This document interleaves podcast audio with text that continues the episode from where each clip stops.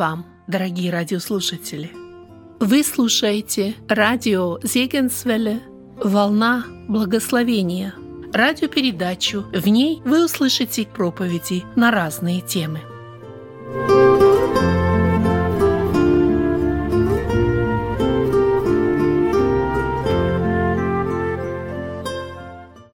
Мы продолжаем наше исследование книги пророка Захарии, книги, в которой Господь обращается к пророку и говорит не воинством и не силою, но духом моим.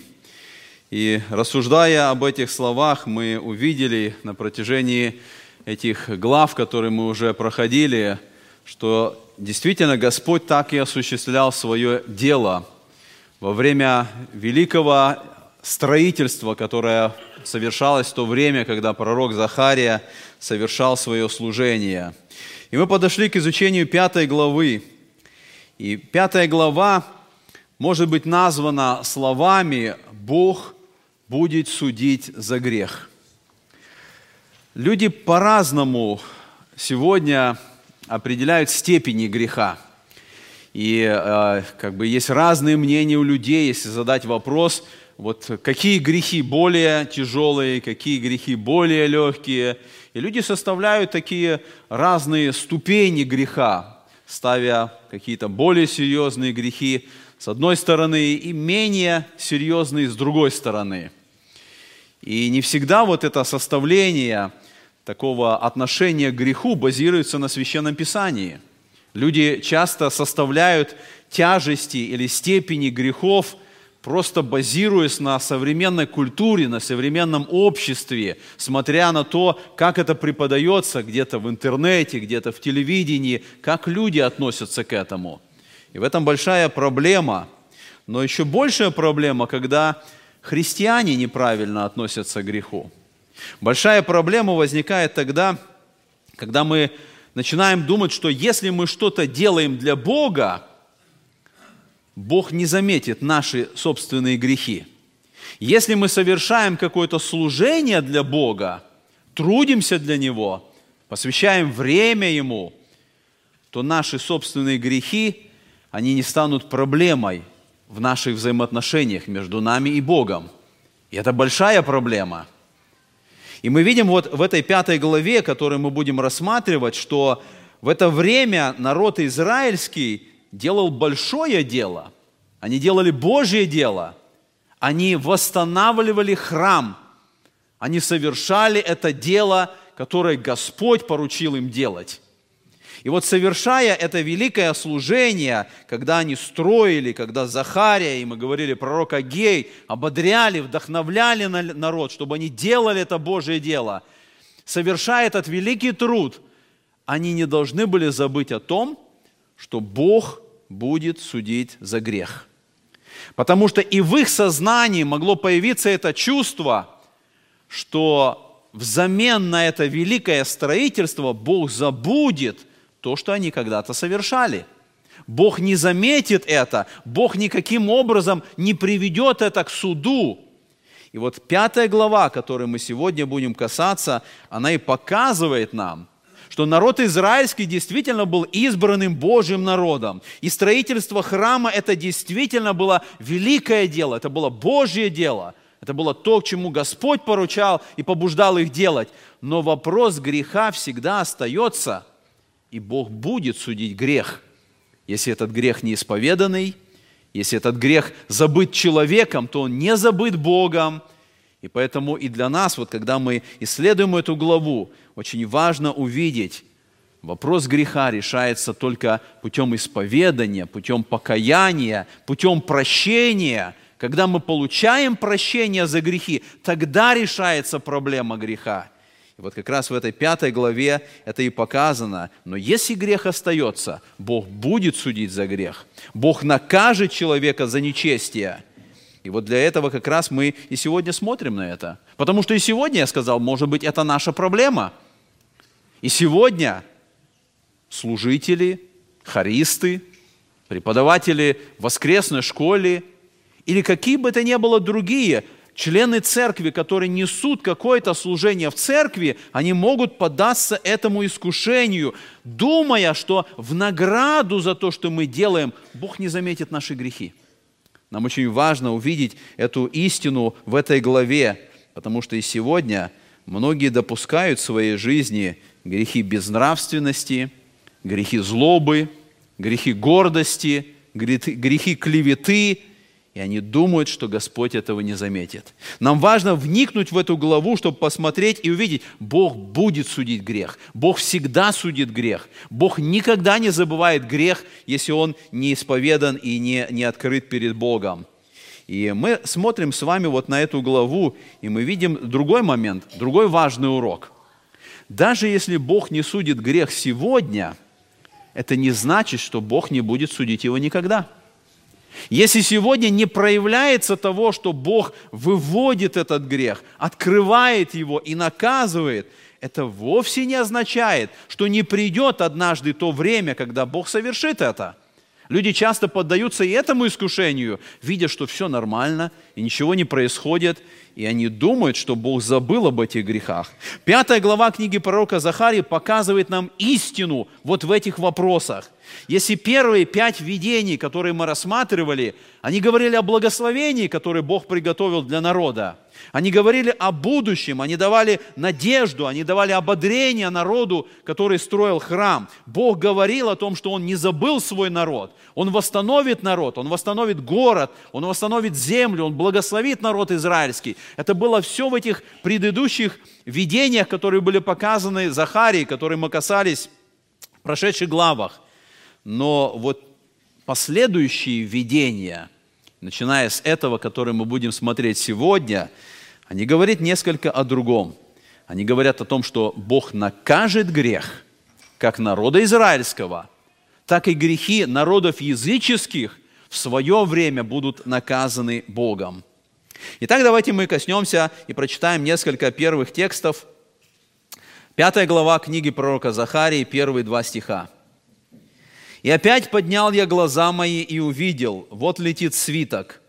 И сказал он мне, что видишь ты? Я отвечал, вижу летящий свиток. Длина его 20 локтей, а ширина его 10 локтей. Мы видим в этом тексте написано «опять поднял я глаза мои, мы уже рассуждали в предыдущих главах, что этими словами каждый раз начинается это новое видение, которое видит пророк. И вот в этой пятой главе написано, опять глаза, поднял я глаза мои, и он видит новое видение. И на этот раз он видит большой свиток, который написано «летит свиток», то есть свиток, летящий по небу. И в этом тексте э, даны размеры этого свитка, и мы с вами читаем, что размеры, сказано, длина его 20 локтей и ширина его 10 локтей. Если даются эти размеры, наверное, э, есть здесь какое-то значение. Это не просто сказано, что это был большой свиток, но сказаны конкретные размеры. Сказано 20 локтей на 10 локтей. И мы понимаем, что локоть – это та мера длины, которая измерялась в то время – и она примерно равняется 50 э, сантиметрам. То есть, когда мы смотрим на размер этого огромного свитка, это было примерно 10 метров на 5 метров. То есть, если мы смотрим вот на нашу сцену, это примерно размер ширины и высоты нашей сцены. Или если смотреть это в футах, это 30 на 15. Это огромный был свиток. И вот когда мы думаем об этих размерах, конкретных размерах, которые даны были здесь, мы можем вспомнить, что когда Господь давал повеление Моисею построить скинию, у нас нету точных а, размеров, можно только подсчетами где-то это увидеть. И мы знаем, что а, это помещение, это, это скини, оно состояло из двух комнат. Вначале было святилище, и потом за завесой находилась вторая комната, которая называлась Святое Святых. Так вот, размеры этой первой комнаты, которая называлась святилище, они как раз и соответствовали вот этим размерам, которые были указаны здесь. Размер святилища был как раз, как мы прочитали, 10 метров в длину и 5 метров в ширину. Это уже помогает нам увидеть, что есть какая-то связь, даже в размерах, которые мы увидели здесь. Второе, что мы находим, когда позже Соломон построил свой храм, И храм Соломона был намного больше, чем э, Скиния, которая была построена Моисеем. И вот мы читаем в третьей книге Царь, 6 главе, со второго стиха написано так. «Храм, который построил царь Соломон Господу, длиной был в 60 локтей, шириной в 20 и вышиною в 30 локтей. И притвор пред храмом в 20 локтей длины, соответственно ширине храма, и в 10 локтей ширины перед храмом. Мы видим эти размеры, которые даны были или обозначены в отношении храма Соломона. И вот притвор, хотя есть разные толкования, что это за притвор, о котором говорится здесь. Но, скорее всего, это было место перед входом в храм. Это было своего рода вот такое крыльцо или такая площадка перед входом в храм. И мы прочитали в этом тексте, сказано, что притвор перед храмом – 20 локтей длины, соответственно, ширине храма, то есть по ширине храма был этот притвор, и 10 локтей ширины перед храмом. Это была особая площадка перед храмом, потому что именно на этой площадке перед храмом читался закон. Именно здесь, вот на этом месте, провозглашался закон Божий. И это тоже для нас имеет значение – когда мы э, читаем с вами несколько да, дальше, вот об этом свитке, э, в третьем стихе написано, что написано было на этом свитке на одной стороне и написано на другой стороне. Есть разные толкования, что имеется в виду, что этот свиток, который увидел Захария, он был исписан с двух сторон. Обычно свитки, которые использовались в то время, они были исписаны только с одной стороны, и потом они сворачивались, и как раз внутри было все, что написано – и когда мы читаем вот о том, что этот свиток, который увидел Захария, исписан с двух сторон, у нас тоже может возникнуть ощущение, что на двух сторон свитка, хотя, скорее всего, это не так. И мы читаем с вами, что а, подобное а, обозначение было в отношении а, скрижалей, которые Господь дал Моисею. Бог дал Моисею две каменные скрижали, и вот когда в книге Исход написано, э, употребляется то же самое слово, что с двух сторон написано на скрижалях. Это означает, что эти две скрижали, они как бы и с одной, и с другой стороны, это как две колонки или как две плиты, которых был написан закон. Поэтому, когда мы рассуждаем об этом свитке, которое сказано, он был написан с двух сторон, скорее всего, на нем тоже были две колонки – на одной колонке был текст, и потом вторая колонка на той же стороне свитка, на которой был другой текст написан.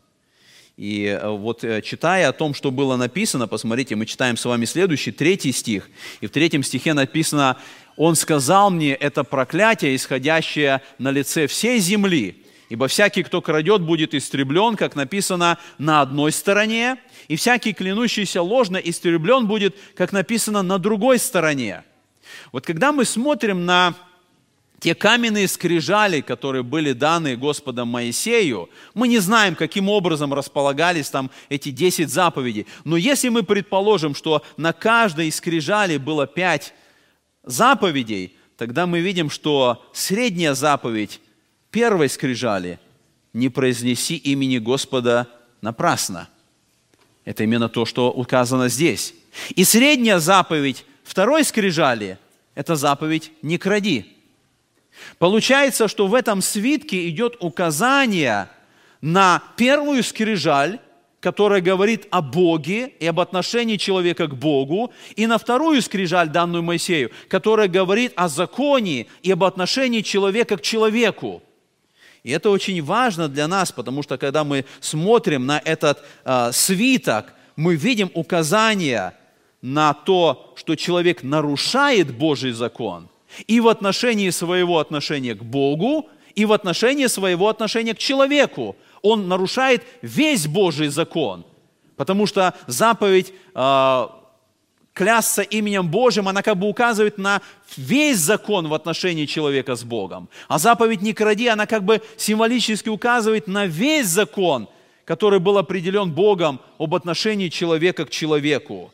Таким образом, мы можем прийти к этому выводу, что этот свиток, который был показан Захарии, он символизирует собой Слово Божие, он символизирует собой закон Божий, особенно эти 10 заповедей, которые были даны Богом, как Бог написал на этих каменных скрижалях с обеих сторон, так и на свитке в двух колонках идет указание на то, как человек должен поступать и жить.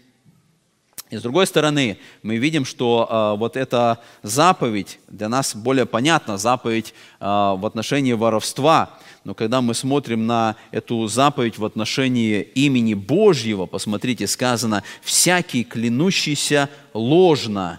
И потом в четвертом стихе написано, «всякий клянущийся именем моим ложно». Мы понимаем, что здесь э, речь идет о употреблении имени Божьего – и причем употребление имени Божьего в суе. Мы видим э, в этом тексте, который мы прочитали, когда Господь определяет, что это за свиток, Он говорит, это проклятие, исходящее на лицо всей земли. Как может быть так, что Божий закон, Божье Слово, оно приносит проклятие? Каким образом вот то установление, как должен жить человек – как он должен относиться к Богу и как он должен относиться к ближнему своему, каким образом оно становится проклятием. Мы читаем с вами, что проклятие было определено по закону Божьему.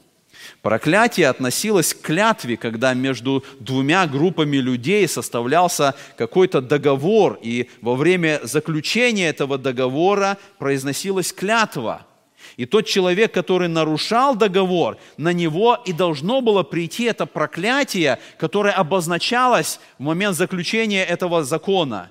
И мы читаем с вами, посмотрите, Книга Второзакония, 29 глава, с 19 стиха написано, «Такого человека, который, услышав слова проклятия сего, похвалялся бы в сердце своем, говоря, «Я буду счастлив, несмотря на то, что буду ходить по произволу сердца моего, и пропадет таким образом сытый с голодным. Не простит Господь такому, но тотчас возгорится гнев Господа и ярость его на такого человека, и падет на него все проклятие завета сего, написано всей книге, и изгладит Господь имя его из Поднебесной».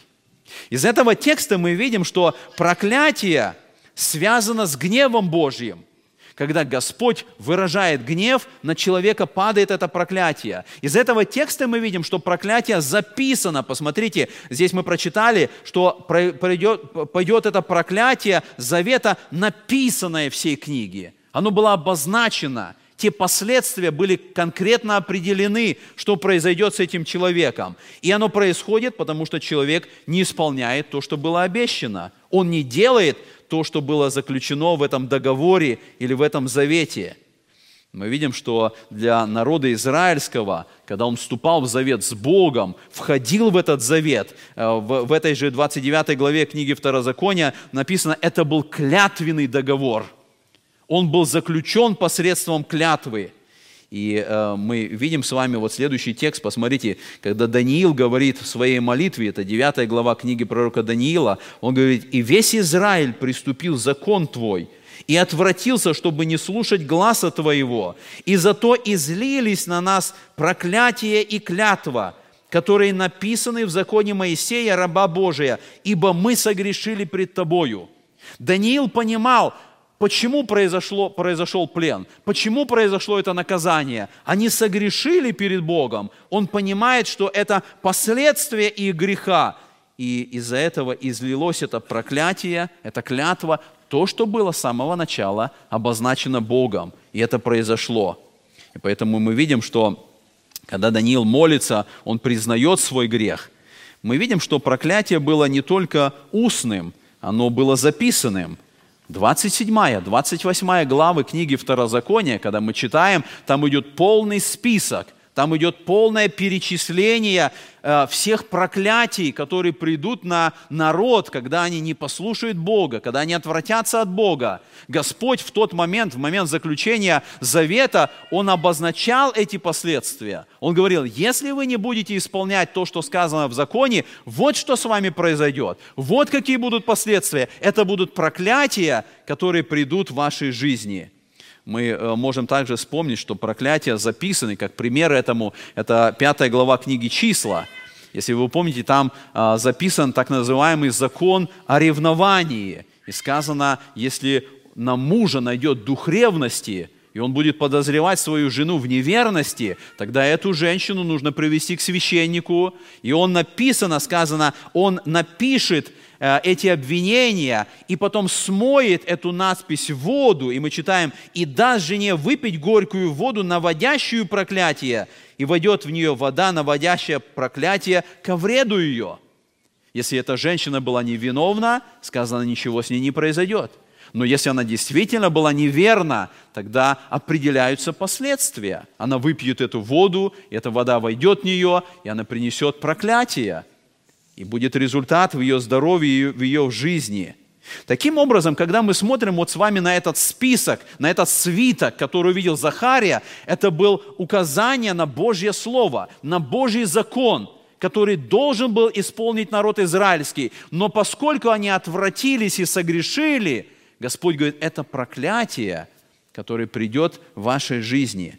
И посмотрите, мы дальше с вами читаем в пятой главе послания Иакова, когда мы смотрим на а, то, о чем сказано Господом, вот здесь вот в отношении употребления имени Господа а, и тех, кто клянутся ложно именем Господа, мы с вами, думая об этих проклятиях, можем задать вопрос себе, а клятва и проклятие сегодня для нас, христиан, это что-то приемлемое – и мы с вами находим в Новом Завете послание Иакова в пятой главе сказано так. «Прежде всего, братья мои, не клянитесь ни небом, ни землею, и никакой другой клятвою, но да будет у вас да, да и нет, нет, дабы вам не подпасть осуждению». Посмотрите, это очень важная заповедь. Почему это важная заповедь? Иаков говорит, прежде всего, братья – то есть в этом тексте он говорит, что эта заповедь даже важнее, чем там все остальное, что он говорил.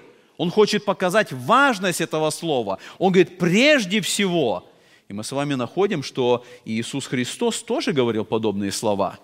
В пятой главе Евангелия Матфея, Нагорная проповедь, слова Христа звучат так. «Еще слышали вы, что сказано древним, не приступай клятвы, но исполняй пред Господом клятвы твои. А я говорю вам, не клянитесь вовсе, ни небом, потому что оно престол Божий, ни землею, потому что оно подножье ног Его, ни Иерусалимом, потому что он город великого царя, ни головою твоею не клянись, потому что не можешь ни одного волоса сделать белым или черным, но да будет слово ваше «да, да», «нет, нет», а что сверх этого, то от лукавого. Итак, мы видим, что в Ветхом Завете люди использовали клятву, они клялись именем Господним – Сегодня некоторые люди пытаются делать что-то подобное. И сегодня некоторые христиане употребляют фразы, клянутся Богом, клянутся матерью, клянутся детьми своими, пытаясь этим самым показать свою правоту. Но Библия говорит, что мы не должны делать этого. Эти два текста, которые мы прочитали, они ясно показывают новозаветнее учение. Мы не должны употреблять клятву. Господь говорит, но да будут слова ваши «да», «да» и «нет», «нет». Если ты говоришь «да», этого должно быть достаточно, и ты должен стоять на этом. Если ты сказал «нет», этого должно быть достаточно, и ты выразил свое мнение. И поэтому, если сегодня кто-то употребляет клятву, идет нарушение этого текста. И мы можем сказать, что для нас, живущих в Америке, мы можем э, увидеть, что даже в суде сегодня, в американском – тогда, когда необходимо а, принести какое-то свидетельство и необходима клятва, даже в американском суде, есть возможность, чтобы не говорить клятву, а просто дать подтверждение. И американский суд признает это и не требует от христиан произнесения клятвы. Итак, мы видим на основании Божьего Слова, что если христиане сегодня клянутся, они нарушают это Слово – не нарушает это новозаветнее учение. Другой момент, который для нас важен, это произнесение проклятий. И мы можем задать вопрос, а могут ли сегодня христиане произносить проклятие? Если это было в Ветхом Завете, то можем ли мы сегодня это делать? Я вновь вспоминаю текст из третьей главы послания Иакова. В третьей главе Иакова, это 9 стих, написано о языке человека. И сказано, им благословляем Бога и Отца, и им проклинаем человеков, сотворенных по подобию Божьему. Из тех же уст исходит благословение и проклятие. Не должно, братья мои, сему так быть. И это тоже новозаветнее учение, которое говорит о том, что невозможно, чтобы из наших уст выходило проклятие, но благословение. К этому призывает нас Божье Слово, чтобы только благословение, а не, одно, а не то и другое. Не должно всему так быть, говорит Иаков. Поэтому христианин ни в какой ситуации не должен а, допустить, чтобы уста его произносили проклятие. Мы понимаем, вот рассуждая о этом образе этого летящего свитка, он указывает на Божий стандарт, он указывает на Божье Слово, он указывает на то, что должно произойти. И хотя мы понимаем, что в полноте пятая глава, она исполнится в тысячелетнем царстве, когда Христос будет править на земле жезлом железным, но тем не менее для нас сегодня есть важные уроки – когда мы смотрим на этот образ летящего свитка. Давайте посмотрим на некоторые уроки, которые мы берем для себя. Первое, что мы можем увидеть, Божий закон указывает на грех. Когда Захария увидел летящий свиток, это было указание на грех народа израильского. И мы читаем с вами послание римлянам, 7 главе сказано, «Посему закон свят, и заповедь свята, и праведна, и добра». Закон, который был дан в Ветхом Завете, это святой закон, это заповедь святая, праведная и добрая, но закон указывал на грех человека. Этот свиток показывал греховное состояние.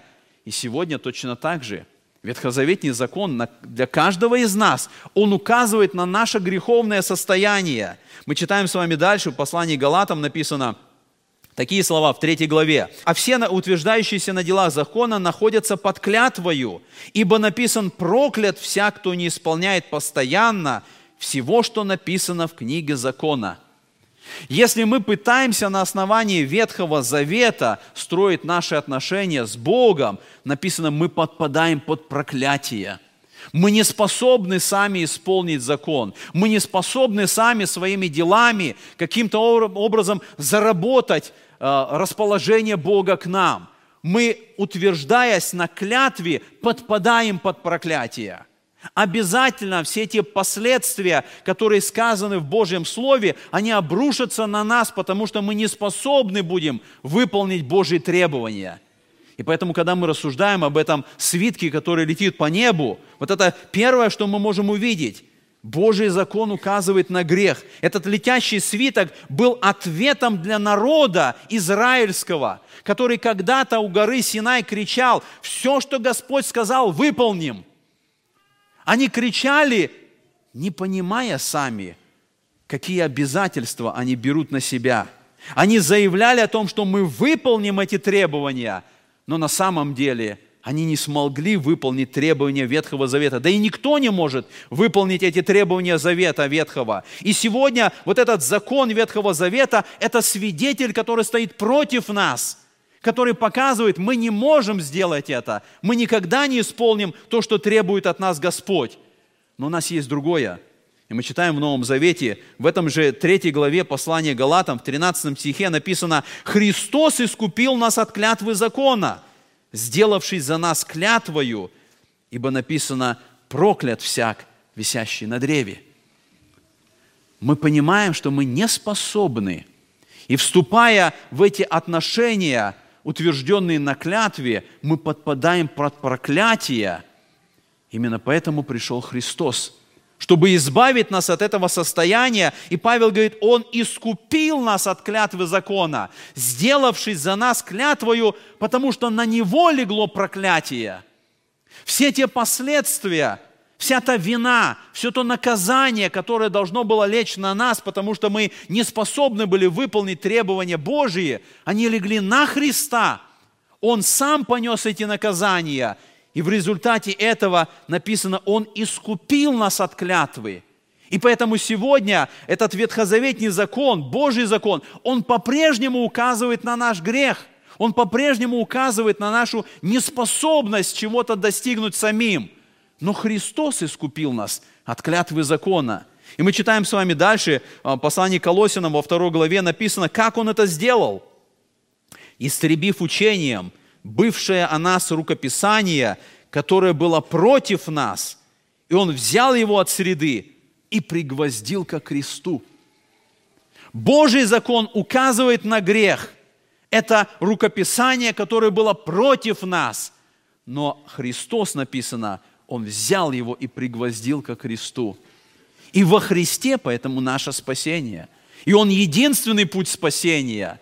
Потому что этот свиток, он и сегодня бы свидетельствовал против нас, осуждая нас, приводя к проклятию, если бы не Христос.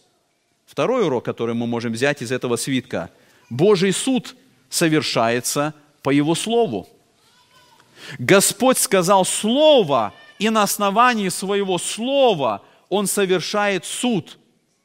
Иисус Христос сказал такие слова. Иисус сказал ему, возлюби Господа, Бога твоего, всем сердцем твоим, и всей душою твоей, и всем разумением твоим. Сия есть первая и наибольшая заповедь. Вторая же, подобная ей, возлюби ближнего твоего, как самого себя. На сих двух заповедях утверждается весь закон и пророки. Мы говорили с вами, если мы смотрим вот на эти две скрижали, средняя заповедь первой скрижали, оно говорит на наши отношения с Богом. И Христос говорит, это первая заповедь, возлюби Господа Бога твоего. Средняя заповедь второй скрижали говорит, не укради. Это средняя заповедь, которая говорит о нашем взаимоотношении с ближним. И поэтому Христос суммировал весь закон, все эти десять заповедей. Он сказал, возлюби Господа Бога твоего и ближнего твоего, как самого себя. И вот этот свиток, который летел по небу, он был предупреждением для всех, что никто не избежит Божьего суда. Он означал, когда мы говорили о размерах этого свитка. Если размеры свитка соответствовали размеру святилища, это говорит о том, что святилище – это и есть метод измерения Богом греха. Бог измеряет грех не на основании человеческих стандартов, не так, как люди сегодня, смотря друг на друга – смотря на то, как культура воспринимает какие-то поступки. Бог воспринимает грех на основании своей святости. Размер святилища определил размер этого свитка. Святость Божья определяет наше отношение к Богу и те грехи, которые препятствуют отношению с Богом. И поэтому, если этот свиток указывал на эти десять заповедей, это показывает, что Божий суд за грех – он на основании Божьей святости, так как это открыто в Его Слове. Бог открыл свою святость, и на основании этой святости Он судит человека. И Божье Слово судит грехи человека. Я говорил, что сегодня люди во многом ошибаются. Они смотрят на общественное мнение – если мир сегодня, люди сегодня, культура сегодня уже не воспринимают какие-то поступки греховными, для людей это оправдание, потому что все так считают. Все меняют мнение, и люди меняют мнение. Божьи стандарты остаются неизменными. Этот свиток на небе, он остается неизменным, как размеры святилища, как принципы Божьей святости. Они не меняются. И поэтому вот этот свиток Божьего Слова – он несет или благословение, или проклятие. В зависимости от того, как человек относится к Божьему Слову. Если мы принимаем это Слово, и Божье Слово дает нам благословение. Если мы не исполняем это Слово, идем против него, этот свиток приносит нам проклятие. Он приносит наказание и те последствия, которые определяются Богом.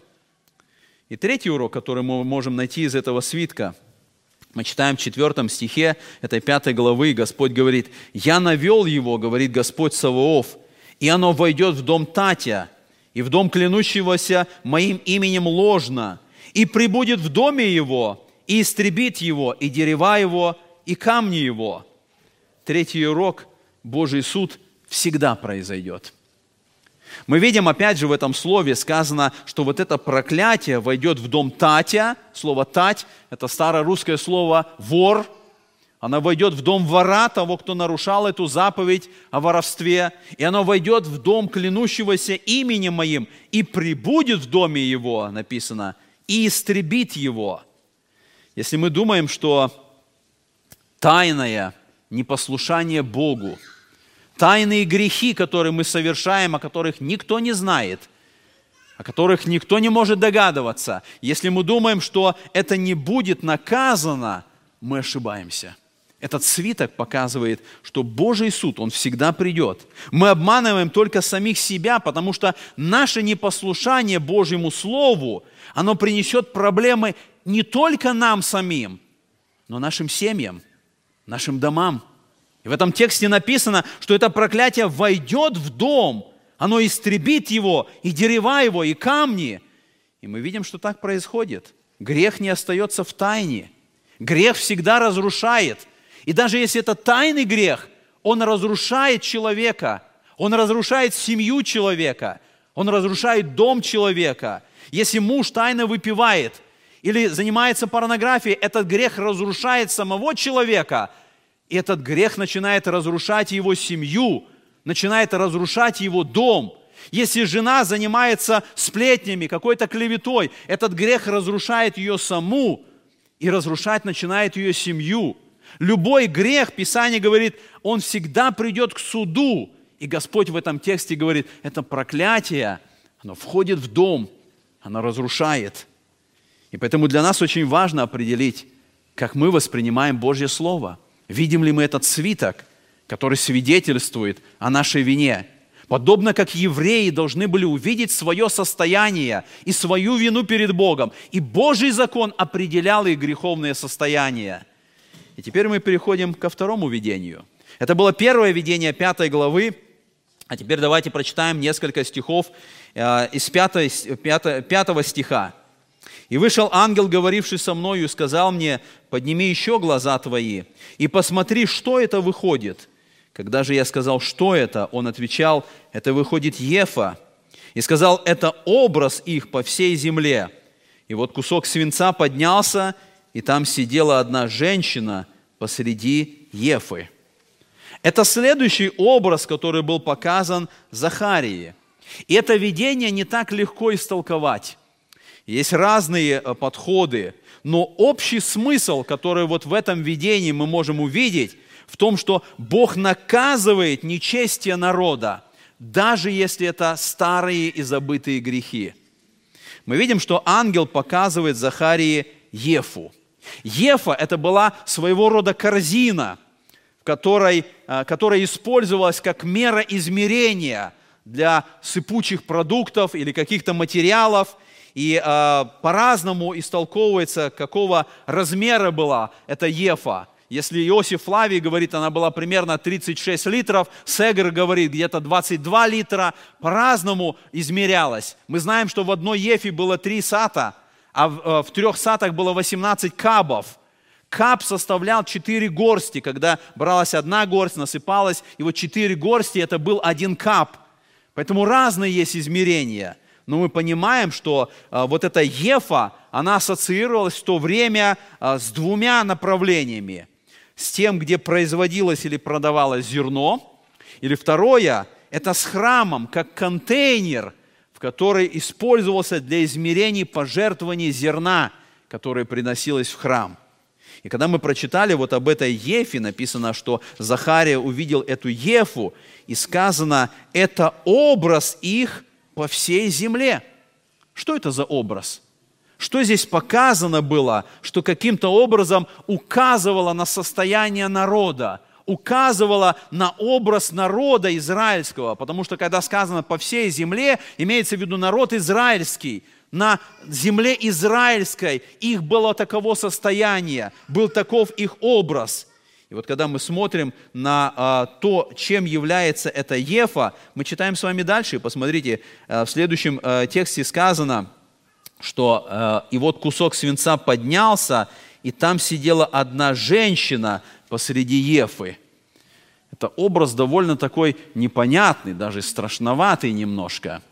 Потому что если даже эта Ефа была размером в 36 литров, это был недостаточный размер, чтобы туда поместилась женщина – или эта женщина была каких-то ненормальных размеров? Или что это за образ, который говорит об этой женщине? Мы видим также здесь, что у этой Ефы, посмотрите, сказано, что была крышка. И э, в восьмом стихе сказано, «И сказал он, эта женщина само нечестие, и бросил ее в середину Ефы, и на отверстие ее бросил свинцовый кусок». Мы видим, что это была корзина – и внутри этой корзины была эта женщина, и сверху была крышка, это свинцовый кусок, который был крышкой, который закрывал эту ефу. И сказано, что эта женщина каким-то образом, она пыталась выйти из этой корзины. И ангел говорит, это само нечестие. То есть этот образ женщины в иврите, э, абстрактные понятия, они всегда использовались в женском роде – и поэтому здесь идет такая параллель – женщина и нечестие. Эта женщина была образом нечестия народа израильского. Она находилась в этой корзине, и она пыталась выйти оттуда, чтобы избежать наказания, избежать суда. Но сказано, ангел бросил ее посередине Ефы и накрыл ее этой крышкой свинцовой. И вот когда мы рассуждаем об этом, мы видим, что нечестие, о котором сказано здесь, указывает на грех народа израильского. Это состояние народа, в котором он, он находился. И мы видим, что ангел не позволил этому нечестию выйти наружу. Эта женщина или это нечестие символизировало меру греха, которая была наполнена. Полнота этой корзины – это полнота вины народа израильского, в котором они находились. И посмотрите, мы читаем дальше следующие стихи написано с 9 стиха, «И поднял я глаза мои и увидел, вот появилось две женщины, и ветер был в крыльях их, и крылья у них, как крылья аиста, и подняли они Ефу и понесли ее между землею и небом. И сказал я ангелу, говорившему со мною, куда несут они эту Ефу? Тогда сказал он мне, чтобы устроить для нее дом в земле Синаар. И когда будет все приготовлено, то она поставится там на своей основе мы видим, что эти две женщины, о которых, скорее всего, это ангелы, хотя мы точно не знаем, добрые эти ангелы или злые, мы не знаем этого точно, но мы видим, что вот эти две женщины с крыльями, как у, ангела, как у аиста, они подняли эту Ефу и понесли ее между небом и землей. Мы, рассуждая об этом, мы знаем, что они выполнили, несмотря на то, что мы не знаем, что это за ангелы, они делали то, что обозначил Бог – Сказано, ветер был в крыльях их. Похожая фраза, она несколько раз встречается в Ветхом Завете. В 17-м псалме написано, «И восел Господь на херувимов, и полетел, и понесся на крыльях ветра». Где-то в отношении херувимов используется вот эта фраза «на крыльях ветра». Но опять же, когда мы думаем, почему крылья, как у аиста? Аист был нечистой птицей – и мы читаем в 8 главе Иеремия, сказано, «И аист под небом знает свои определенные времена, и горлица, и ласточка, и журавль наблюдает времена, когда им прилететь». Здесь идет описание тех птиц, которые были перелетные птицы, которые знали направления, и они перелетали во время миграции с юга на север, и с севера на юг, и они знали, куда им лететь. Они знали, как достигнуть той цели, которая была перед ними – Возможно, и здесь вот это перемещение этого нечестия с юга на север, а север это было указание, страна север это Вавилон, указание, что они туда перенесут ее, в то место, где она должна находиться. И когда Захария задает вопрос, куда несут они эту Ефу, ангел ответил, чтобы устроить для нее дом в земле Синаар. Там они сделают основу, и там они поставят ее. Земля Синаар – это было место Вавилона. Мы читаем, что там было царство Немрода, основателя этой империи. Там в свое время была построена Вавилонская башня. И вот туда должно быть перенесено нечестие народа израильского. Чтобы понять нам этот образ, мы э, должны еще раз подумать о плене. Народ израильский был отведен в Вавилонский плен как наказание за грех. И основной грех, которым виновен был народ израильский, это был грех идолопоклонства. И Бог отправил их в этот плен в самый центр идолопоклонства. Именно в Вавилоне был этот центр.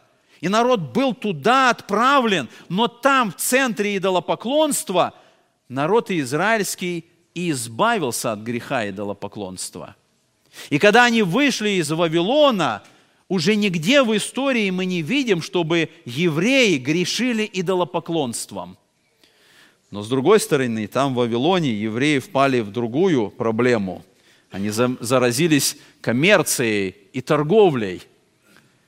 И мы находим, что в истории до этого у них не было вот именно такой проблемы, которая есть у евреев, у евреев даже до сегодняшнего дня – и Ефа была как бы символом. Почему она была этим измерением? Вот этот кусок свинца, который употреблялся э, для, для весов, как гиря, оно указывает на какие-то вопросы торговли. Оно указывает на какую-то нечестную торговлю. И она была отнесена туда, откуда она пришла – Господь этим самым показывает греховное состояние народа израильского, оно оттуда пришло. И однажды наступит тот момент, когда Бог уберет это нечестие, чтобы народ израильский был в чистоте.